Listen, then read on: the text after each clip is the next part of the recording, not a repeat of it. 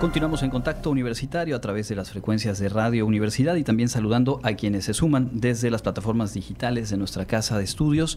Hoy en el espacio de entrevista, como les habíamos eh, avisado al inicio, tenemos el gusto de recibir aquí en cabina al maestro Carlos Estrada Pinto, rector de nuestra universidad. Bienvenido. Muchas gracias Andrés, un saludo al auditorio. Y también está con nosotros eh, Marco Antonio Cortés Navarrete, periodista universitario, ex coordinador de prensa Wadi, bueno, gente de casa. Bienvenido Marco. Muchas gracias Andrés, muchas gracias señor rector. Bueno, eh, ingeniero, ¿cómo marcha el trabajo cerca ya de dos meses de gestión? Eh, platicamos con usted en algún momento a inicio de año y pues bueno, hacer un pequeño corte de caja, ¿cómo, cómo marcha este inicio de su gestión?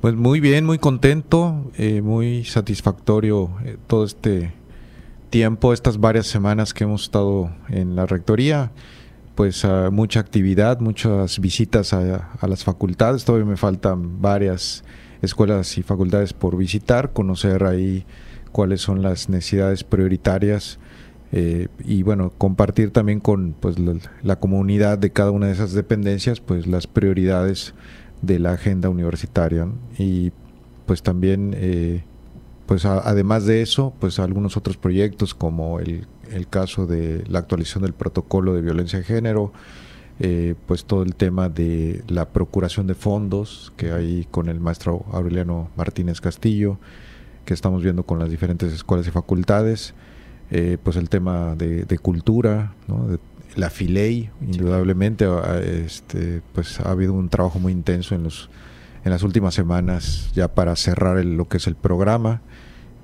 pues todas las actividades del aniversario que, están en puerta, que a partir del próximo sábado 25 vamos a iniciar hasta el hasta el 3 eh, de marzo que vamos a, cerrar ahí.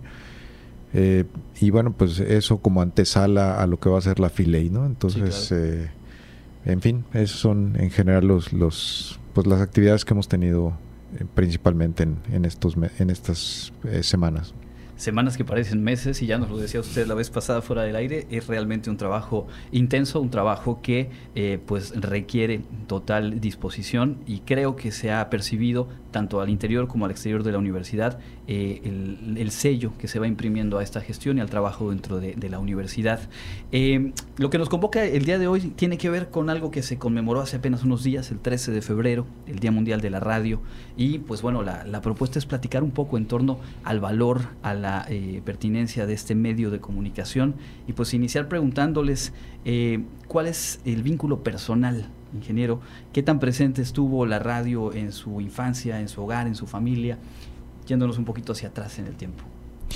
Pues eh, siempre, en casa siempre había la radio, siempre escuchábamos algún tipo de programa, ya sea de música, noticias, algún eh, tema cultural, en fin, de diferentes temas. Yo creo que la radio nunca perdió su pertinencia y pues hace una labor importantísima en nuestra sociedad y creo que por eh, la labor de Radio Universidad pues eh, es sumamente importante no solamente para el desarrollo de nuestra universidad, para el posicionamiento de nuestra institución, sino también para pues esa vinculación con la sociedad. Y pues obviamente pues eh, trascender más allá de, estos muros pues a, la institución. Y bueno por eso es que ahí hacemos la invitación a, Marco Cortés para que pues él también nos pueda acompañar en este día y comentarnos él pues bueno es un buen amigo universitario y jaguar de corazón y bueno pues a, Marco le tocó vivir muchas muchas ah, anécdotas, en estas en esta cabina. Mucha historia. Creo que bueno, son cinco rectores con los que tuviste. Seis. Seis Contando a José Williams, que bueno, no estuve mucho tiempo, estuve un año, año y medio con él, pero bueno, son seis en total. Así es, así. Hay mucha historia. Hay eh, mucha historia, sí. Marco, cuéntanos un poco justo esta parte, antes de ir a la parte universitaria. ¿Cómo no? Tus primeros acercamientos como escucha de la radio, ¿qué programa, qué locutor recuerdas? No, mira, no, pues es que a mí la radio me atrapó desde muy pequeñito. Yo era, eh, me convertí en fanático de la radio escuchando la crónica de béisbol. Por ejemplo, cuando Jorge Blanco Martínez eh, George White, que en paz descanse, o Jorge el primo Abraham, narraban los partidos de béisbol de los Leones de Yucatán desde el Parque Carta Clara. Y al día siguiente Jorge Blanco Martínez recreaba desde la cabina de radio, imagínate, recreaba el partido de béisbol con una latita, un lápiz que semejaba el batazo o un, sonidito ahí que semejaba eh, el grito, la euforia del público. O sea, a mí la radio me atrapó porque la radio hace volar la imaginación, te hace ver un mundo que no tienes en tus manos, que no estás palpando o viendo de manera real. De igual manera las, las radionovelas. Yo crecí escuchando a Calimán, por ejemplo, en la voz de Luis Manuel Pelayo. Era un niño, mi papá trabajaba en México, mi mamá, pues y mis hermanos, solamente, solamente éramos dos, Verónica y un servidor, y mi mamá vivíamos en una casita ahí por el sur de la ciudad, y para mí mi pasatiempo era la radio y escuchaba ese tipo de programas y ahí me atrapó la radio. Luego entonces, estando un día ya eh, cursando la preparatoria, aquí en el patio central de la universidad vine con un amigo, yo estudié en la prepa 1, eh, vine con un amigo y me dijo, oye Marco, ¿y por qué no entras a Radio Universidad? Era marzo de 1979. Y yo dije, ¿Radio Universidad? ¿Cuál Radio Universidad? Ahí me dice, mira, levanta la vista. Ahí dice Sherui Radio Universidad. Y dije, oye, ¿por qué? Tienes toda la razón. Creo que no me terminó de plantear lo que quería decirme y ya subí escalera. y toqué a la puerta y me abrió la puerta Germán Celis Quintal que hoy es un flamante médico especialista, él ejerce en Guanajuato, es director de un hospital de alta especialidad en Guanajuato, era doña Teresa Mendoza Fernández de Ibarra la directora, y aquí había un, una, un número de gente que trabajaba por amor al, arte, porque en esa época a, nadie nos pagaban. O sea, nosotros estábamos aquí porque nos gustaba estar, nos gustaba la radio, y cada quien llevaba a la práctica precisamente todos esos conceptos, todas esas ideas, todas esas, todos esos imaginarios, ¿no? Entonces, pues de aquí ya tuve la oportunidad de irme a otros medios y regresé en 1983 cuando el ingeniero Mimensa ya era rector y ya entonces me otorgaron una plaza formal laboral. Eh, aquí en Radio Universidad era director el doctor Hernán Ramírez Loría. Eh, eh, después fue Irving Berlín. Eh, y yo de ahí me pasé al departamento de prensa en la administración también de mi mensa y ya con Raúl Godoy Montañez se fusiona el área de prensa con radio pensando en un sistema, en la integración o en la creación de un sistema de información y comunicación universitario. Teníamos, le comentaba al rector, un módulo de televisión, no sé si te acuerdas de Humberto, Zunza, de Ariel. Eh, Ariel, no Ariel, Ariel, ya no se me olvidó su apellido. López, ¿no? Ariel López Tejero. Eh, que esa unidad de televisión después, siendo coordinador de extensión, Francisco Fernández Repeto se la lleva a la Facultad de Ciencias Antropológicas y fue la piedra angular donde se edificó lo que hoy es la licenciatura de comunicación social de la facultad. Y yo ya seguí mi periplo por otros medios, por otros lados, etcétera, etcétera.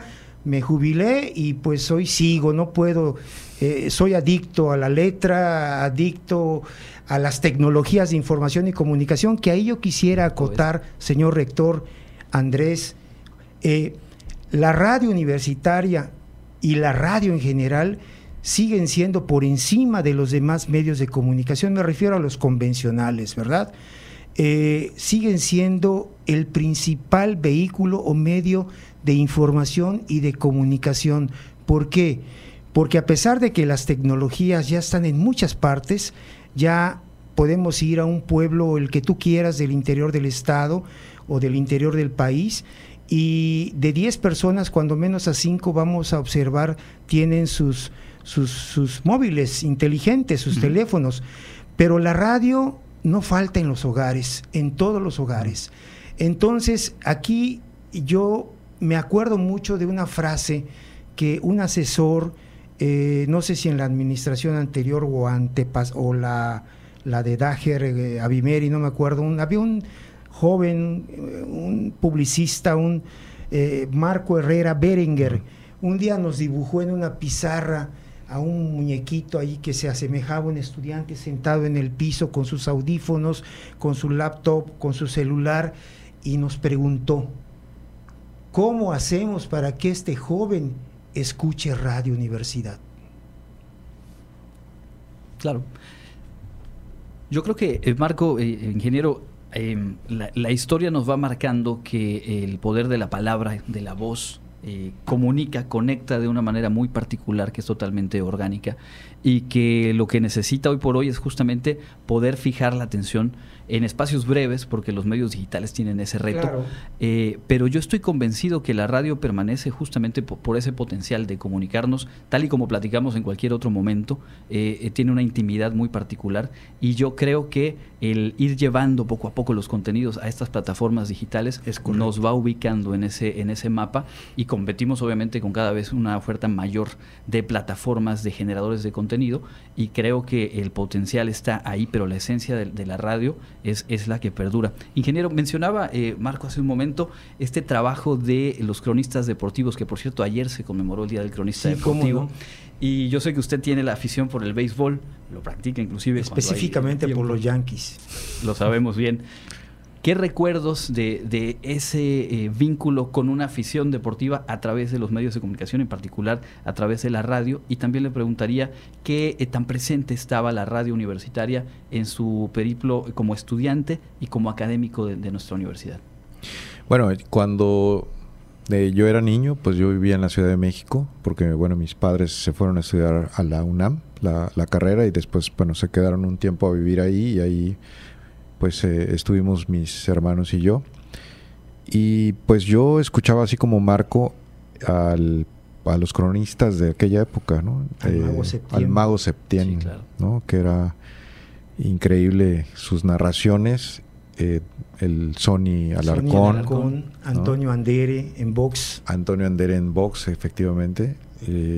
y bueno, pues la verdad es que inclusive, bueno, de camino de, de la casa donde vivíamos hacia la escuela, pues siempre era escuchar la radio. Había un programa en aquella época que se llamaba eh, Batas, Pijamas y Pantuflas, que, era muy famoso ahí en la radio de la Ciudad de México y que pues durante el temblor del, del 85, pues ahí desafortunadamente pues eh, pues eh, fallecieron los algunos de los de los locutores que estaban en ese momento eh, pero bueno, volviendo a ese tema, a ese, a ese momento, pues eh, el único medio de comunicación en aquella época para dar la noticia, la trágica noticia del temblor del 85 fue la radio.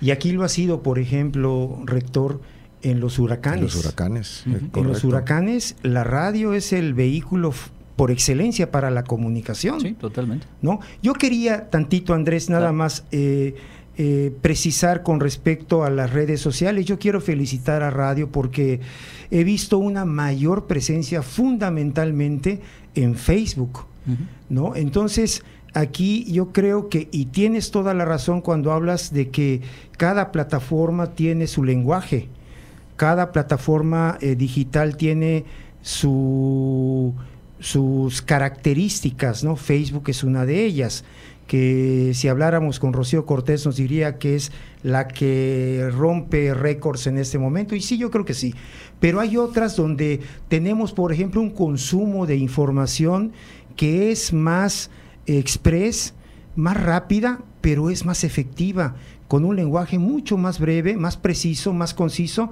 que es Twitter. Y he visto algunas eh, notas, he visto algunos mensajes de, de la rectoría de la universidad en Twitter, pero también los invitaría, y eso podría ser también eh, posible para la radio. Y otro, otra plataforma donde yo creo es el momento de ingresar, si no es que ya lo hicieron, TikTok, que es una plataforma diseñada para jóvenes. Claro, allá hay de todo, ¿no? Hay de chile, de manteca, etcétera, etcétera, pero a veces nos topamos con cosas muy interesantes, ¿no? Muy propositivas, muy educativas, muy culturales, De repente vemos a una muchacha, un muchacho que sale diciendo una, tontería, pero de repente vemos a una agencia de noticias rusa o la BBC de Londres o a la presidencia de los Estados Unidos o al propio gobierno de México o al gobierno de Yucatán. El gobernador está haciendo TikToks. ¿No? Entonces yo creo que ahí podría la radio meterse y adaptarse a, ese, eh, a esa plataforma para enviar mensajes eh, que esa es, era una de las respuestas que en ese momento le pudimos haber hecho a Marco Herrera, ¿no? Al, aquel publicista que te comenté, ¿no? Que yo creo que además tocas algo muy importante porque lo que nos han permitido las redes sociales es que eh, cualquiera de nosotros puede ser eh, productor de mensajes, de contenidos. Y creo que ahí, precisamente en esa eh, apertura, están los, los espacios de oportunidad. Diferentes casos de éxito en TikTok o en cualquier otra plataforma pasan por contenido a lo mejor superficial, a lo mejor intrascendente, pero hay otra beta en la cual se han ido apropiando diferentes proyectos intelectuales, culturales, científicos inclusive, que tienen presencia y que nos convencen, nos reafirman de que las audiencias están dispuestas a consumir tanto aquellas cosas hechas al momento y sin una segunda intención de trascender, como también saben detectar y fidelizarse con contenidos como los que Radio Universidad a través del tiempo ha mantenido y ha sido su, su sello. Ingeniero, preguntarle, desde el año 66 la UADI cuenta con esta plataforma que es Radio Universidad, que como bien decía usted es un espacio de diálogo con la propia sociedad. Hoy por hoy, en el momento actual de la universidad, hay un potencial importante, no solo desde Radio Universidad, sino en general el trabajo de comunicación que se está construyendo, que se está implementando. ¿Cuál es su mirada en ese sentido de lo que se hace hoy y hacia dónde se dirige el trabajo universitario? Bueno, yo creo que aquí eh, Radio Universidad juega un papel muy importante pues en el esquema de comunicación integral que queremos implementar en la universidad con los diferentes medios, eh, pues las pues las redes sociales, eh, plataformas tecnológicas, eh, Wadi TV eh, y bueno, pues obviamente, indudablemente Radio Universidad tiene una, una posición importante en este contexto. Y creo que nosotros, eh, bueno, aparte de, de, de la diversión o, de entretenimiento que puede tener, que me parece muy importante que se tenga un programa, una programación eh, pues para, para todas las edades, ¿no? Yo creo que Radio Universidad pues tiene programas para pues jóvenes, para adultos, para adultos mayores y creo que para el público en general. También me parece muy importante que podamos eh, hacer eh, programas de difusión de la ciencia, ¿no? Yo creo que hay muchos temas que se hacen en las escuelas y facultades que nosotros podríamos comunicar, que, que bueno, se está haciendo eh, pues, ayer, ayer estaba escuchando un programa ahí de, de, la ingeniera Tere Ramírez, este, del, Colegio de Ingenieros. Eh, también el tema de nutrición. Eh, bueno, hay muchas entrevistas así que, aquí que, que, tú has hecho y bueno, de las diferentes personalidades y investigadoras, investigadores que, que están haciendo un excelente trabajo y creo que, bueno, esto esta labor que está haciendo Radio Universidad va a ser muy importante para comunicar la importancia del trabajo académico que estamos haciendo en la universidad, eh, el impacto social y, bueno, todo el beneficio que nosotros estamos generando para pues diferentes grupos de, la, de la universidad, de la sociedad.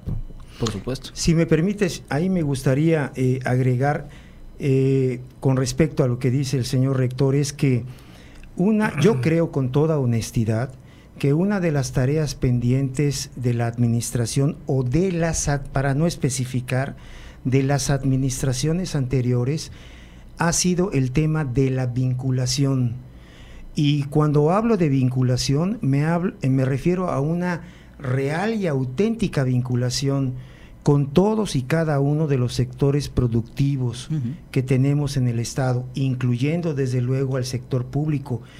El sector privado, a través de las cámaras, tiene una beta enorme de oportunidades y yo estoy seguro, Andrés, por mi andar durante todos estos años que estuve en la universidad, que en todas y cada una de las escuelas, no, no escuelas, facultades de la universidad, hay productos que son de interés para las empresas. Eh, yo sé que el señor rector está trabajando el tema de la vinculación con el sector público, pero recuerdo, por ejemplo, una reunión, una asamblea de la Canacintra que se llevó a cabo en las propias instalaciones de la Facultad de Ingeniería Química, de la cual el ingeniero Estrada fue su titular, y ahí todos los industriales comenzaron a preguntar si tenían eh, respuesta para la genética de la papaya, para esto, para lo. Me acuerdo, y llegó un momento que, que ya no, que ya no, ya no sabían qué más podían obtener de la facultad para su beneficio o para el beneficio de sus negocios. Después se les dio un recorrido por las instalaciones, por las naves, donde están los equipos, el área de ciencia y tecnología de alimentos, y, o sea, y eso es en ingeniería química, en ingeniería civil están las energías renovables, que hoy por hoy es el tema que está en boga a nivel mundial, ¿no? Aunque el señor presidente diga lo contrario, piense lo contrario, le siga apostando a dos bocas. Y luego está el tema de, bueno, la universidad tiene un, para, para la necesidad que tú requieras, en el área que tú requieras, la universidad tiene una respuesta. Y eso yo creo que sigue siendo un reto para la universidad vender los productos que genera en las aulas, en los laboratorios, a las industrias de la localidad y de esta manera evitar que esas industrias dejen de importar tecnología que de allá de donde la traen ya resulta obsoleta. Y aquí tenemos muchas veces incluso mejor tecnología que la que adquieren. Entonces ahí yo siento que la UADI tiene un potencial enorme, enorme por explotar. Y eso evidentemente le daría no tan solo mayor prestigio y presencia, sino que le daría también mayores dividendos para beneficio de su gente, de su personal. Por supuesto. Y pues ingeniero, creo que ahí en la mirada y en el diseño de su gestión está precisamente el ojo puesto también al generar esta Dirección General de Vinculación y estamos seguros que hacia ese y otros rubros están encaminados los esfuerzos. Así es, así es. Eh, bueno, esa es una de las prioridades, por eso se creó esa Dirección General de Vinculación que no, no existía. estaba como parte de una coordinación, eh, o sea, de menor nivel. Ahora ya se elevó el rango de, del tema de la vinculación y pues obviamente pues queremos fortalecer y que seamos más visibles, que seamos más útiles a la sociedad y que seamos la voz confiable en muchos temas de interés del gobierno y de las de, la sociedad, de las empresas, indudablemente. Pues yo les agradezco muchísimo este tiempo. Podríamos extendernos más, ya habrá oportunidad de, hacerlo. Pero antes de despedir, eh, pedirte, Marco, que le comentes a nuestro público dónde seguir tu trabajo, dónde mantenerse en contacto con tu labor periodística. Bueno, mira, yo actualmente me encuentro trabajando para una empresa privada eh, que se llama Telesur tiene oficinas en Yucatán, en Campeche y Quintana Roo. Eh, la verdad es que tuve mucha suerte de ingresar a esa empresa, una oportunidad que surgió hace tres, cuatro años aproximadamente, que a raíz de la pandemia, pues yo creo que le caí en gracia al dueño. Me dijeron, agarra tu equipo, vete a tu casa y desde ahí nos apoyas. Y yo manejaba el sistema operativo Windows, cuando de repente me pusieron dos Mac enfrente y dije, ¿y aquí qué hago? ¿Cómo le hago? Pero gracias a Dios tengo un hijo que es experto en tecnologías y me mostró el camino y ahora ya estoy dedicado a las plataformas digitales de la empresa Telesur, tanto en Facebook, Twitter, Instagram y, TikTok no. Hay un community manager que está más preparado para ese tema. Porque ahí se puede manejar, pero es un lenguaje muy, muy especial. Muy... Y sigo escribiendo para periódicos, para revistas, la revista Peninsular, el periódico Por Esto, y todo aquel que me diga, oye, me interesa o quieres colaborar, o sea, yo estoy presto, ¿no? Yo lo que no quiero es, es vararme, porque si me dejo de hacer lo que estoy haciendo, me voy a enfermar y ya no me van a ver aquí el otro año. Pero antes de que concluyamos, yo quiero felicitarte, Andrés, a ti, Sé que eres una persona muy preparada, sé que eres una persona muy capaz, además de ser muy creativo, además de ser intérprete y compositor. Y felicito a toda la gente que está en Radio Universidad, porque nada más les quiero recordar para finalizar, de las eh, no sé cuántas instituciones y universidades públicas que hay en el país, creo que 150, ingeniero, ¿no? Mm, pues sí, muchísimas. Aproximadamente. Bueno, de todas esas, ¿saben cuántas tiene radio, universidad, radios universitarias? 14 o 15. Entonces, la UADI tiene un poder, tiene un medio de comunicación, tiene en sus manos una herramienta que ya quisieran muchas universidades tener. Entonces nada más es cosa de que se propongan y nos propongamos todos, hasta un servidor, a que se logre... Eh, eh, el ingeniero Estrada para mí representa paradójicamente para, eh, en este marco centenario de la universidad, comienza el, una nueva era de la institución. Yo divido o dividía la institución por épocas, por eras. Yo entré en una etapa cuando vino la transición de la Universidad de Yucatán con Rosado y poquito, no poquito, muchos años después, antes con Francisco Repeto Milán, y luego vino la época de la autonomía con Mimensa, la consolidación de la autonomía y la administración con pasos, el desarrollo académico con Godoy, Daher y eh, Williams, eh, que bueno, Williams tuvo el problema de la pandemia, ya sabemos todo, y eso le complicó un poquito su gestión, pero ahora en este 101 aniversario que de, la universidad, estamos viendo el inicio de una nueva era universitaria, que así es, todos son ciclos, todos, todo en este, en este mundo, todo en esta vida son ciclos. Pues Marco, agradecerte eh, lo que dices para, para, el trabajo de la estación, reconocer aquí que pues obviamente las etapas previas de todo el trabajo que se ha realizado en comunicación, en radio, en prensa, pues eh, tienen nombres propios y tienen eh, eslabones que se han ido consolidando para que hoy por hoy tengamos estos espacios y reconocer el trabajo de todo el equipo, la verdad todos, es que ¿no? y de los que han estado antes, porque ha sido realmente un, compromiso muy importante y qué mejor que decirlo aquí frente a alguien con todo este bagaje de la historia y frente al propio rector, porque realmente es a partir de esta suma de esfuerzos que esto se logra. Y pues ingeniero, como siempre, muy agradecidos de su disposición a venir a conversar con nosotros. Sabemos que usted escucha la radio y eso a nosotros nos compromete y nos motiva porque sabemos que hay una sensibilidad para lo que desde aquí tenemos que construir y pues prestos a continuar trabajando. Muchísimas gracias, Andrés, y pues una felicitación a, todo el equipo. Yo sabes qué propondría, Andrés, si me lo permite el señor rector, me permites elaborar una capsulita a manera de retrospectiva universitaria de tres minutos, lo puedo hacer en mi casa, tengo el equipo, y si ustedes así lo desean, transmitir para que esa memoria que decía Pastor, ¿dónde están las fotos? ¿O dónde está aquello? ¿Dónde está lo otro? Sé que en la fototeca hay mucho material y no sé aquí cómo esté eh, el, el, audio, los audios de todo lo que ha habido.